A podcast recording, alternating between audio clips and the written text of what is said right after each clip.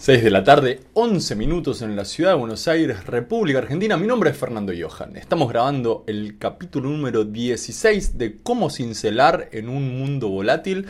Hoy iniciamos una nueva sección, Carmín, capítulo 1. Quédense ahí.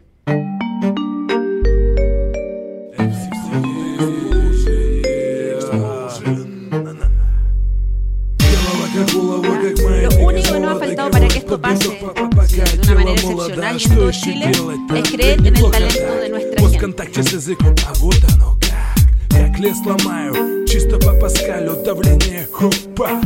Mira, innovaciones. Y tenemos 10 casos como Mercado Libre. клипы, Это тупо понты и ночи Эй, это есть истина Сила слова такова, словно в лоб стена Словно пушка танго у самого виска Тело всё Me pareció que воевает, podía ser пистолет interesante Музыка porque vengo hablando mucho de cómo agregar valor y cómo cincelar en, en un mundo volátil, me pareció que podía ser interesante festejar el capítulo 15 o festejar el capítulo 16, depende cómo se vea, con una especie de eh, capítulo personalísimo y que yo les cuente un poco acerca de mí y, de mí de manera súper desnuda y, eh, eh, descarnada. Y para eso me pareció que podía ser buena idea para esta entrega número uno de la sección Carmín. Hablar de el, fracaso más grande que se me ocurra. Y como no me salió, vamos a hablar de tres fracasos grandes y algunas cosas que creo que aprendí. Eh, Después puede ser que me siga equivocando, pero creo que aprendí a, partir de esos fracasos que tuve en mi vida. En el universo de el agregado de valor, tuve fracasos importantes también en otros espacios, pero queda para más adelante.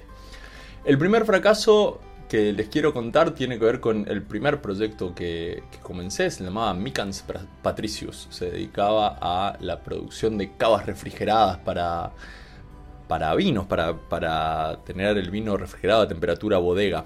Y lo hicimos con un compañero de la facultad y fue un fracaso muy interesante porque, bueno, levantamos una pequeña inversión, pro- produjimos unos prototipos, estaba bastante bien, por más que no sabía absolutamente nada de, todo lo que después vino en, mi carrera, estaba bastante bien en, el sentido de que tratábamos de agregarle valor al cliente y conversar con el cliente, conseguimos una pequeña inversión y intentamos eh, poner el producto adelante del cliente para ver si lo quería comprar.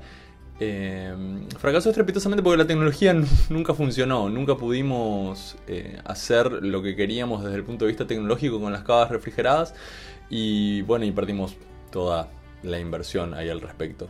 Una cosa que creo que aprendí de eso es cuando querés agregar valor y la tecnología es partícipe de todo eso, la tecnología también hay que testearla y, ver de a poquito a ver si funciona y no salir creyendo que tecnológicamente lo vas a solucionar y después eso no aparece.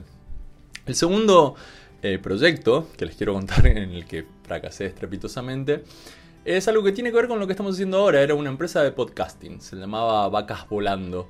Era una sociedad, éramos cuatro socios y no nos iba para nada mal, pero en un momento las cosas se complicaron un montón por una cuestión legal que estábamos teniendo que atravesar y el equipo se desmoronó. No, no, no pudimos sostener cohesivamente, no pudimos enfrentar el problema legal eh, desde, desde el equipo y, nos destruimos, nos destruimos entre nosotros. Era un proyecto que no tenía inversión, que, no levantamos inversión, la, inversión la, está- la estábamos poniendo, no tenía inversión externa, la inversión que había la estábamos poniendo nosotros. eh, y, no pudimos enfrentar este, este problema legal entre nosotros y, el proyecto se desarmó por completo y terminamos los socios muy peleados en- entre nosotros. Una cosa que creo que aprendí de eso es que hay ponderables, porque esto era conocido que podíamos tener este, este problema legal, que hay que tratar de manera más o menos seria antes de comenzar los proyectos. Pero sobre todo conversar mientras el proyecto va corriendo de cómo nos sentimos acerca de estos ponderables que existen todo el tiempo. Eh, los ponderables pueden ser riesgos técnicos, pueden ser riesgos legales, como era en nuestro caso, riesgos financieros, riesgos físicos.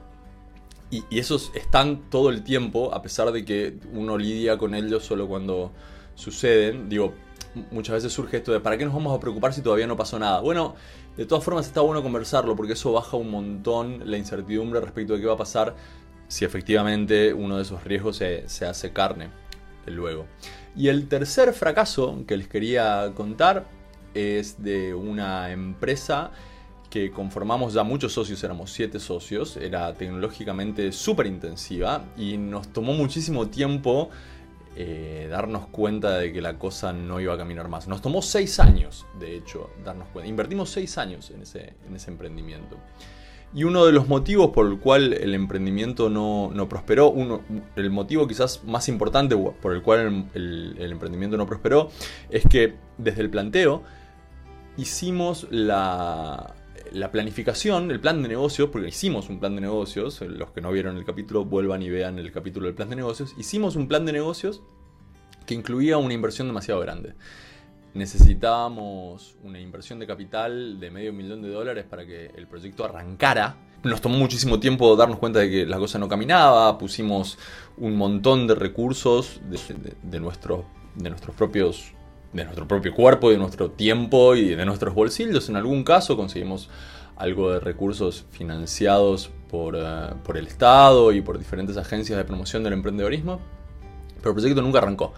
Eh, la tecnología estaba ahí, la, posibilidad de realizar el, el, agregado de valor estaba ahí, la empresa se llamaba Sightless, como atemporal en alemán, y producía diamantes eh, de joyería, diamantes para usar en, joyas, pero producidos en, laboratorio. Es un modelo que en ese momento no era tan conocido, pero ya estaba difundido en el mundo.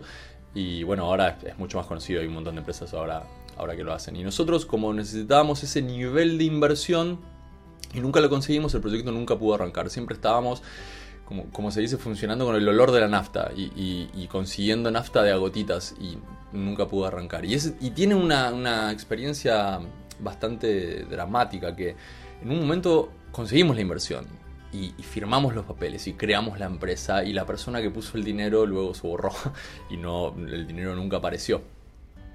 Así que aun cuando hayan conseguido el inversor, no festejen hasta que no esté la plata en el banco. Lo que creo que aprendí de ese proyecto tiene que ver fundamentalmente con, con no armar equipos que eh, sean demasiado grandes inicialmente. O sea, el equipo puede ser muy grande a medida que el proyecto lo requiere, pero nosotros éramos siete desde el principio y eso le quitaba un montón de agilidad al proyecto, las decisiones se tomaban muy despacio y uno de los motivos por los cuales continuamos en, la búsqueda de esa inversión que era tan grande tenía que ver con que no podíamos tomar la decisión de dejar de buscarla y, tratar de pivotear y, encontrar otros, eh, otros destinos para la tecnología que habíamos desarrollado.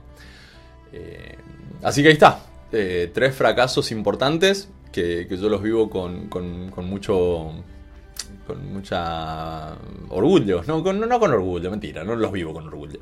Son fracasos importantes en mi vida, perdí mucho dinero, perdí mucho tiempo, perdí mucho pelo, eh, digamos, consiguiendo estos fracasos.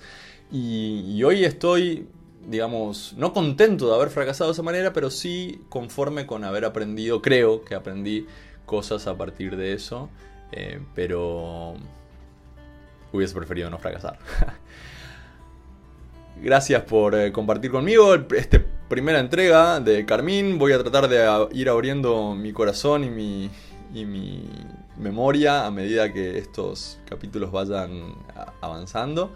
Eh, nos vemos por acá. Esto recuerden, sale todos los martes y viernes. Suscríbanse en su herramienta favorita, suscríbanse al canal, compártanlo.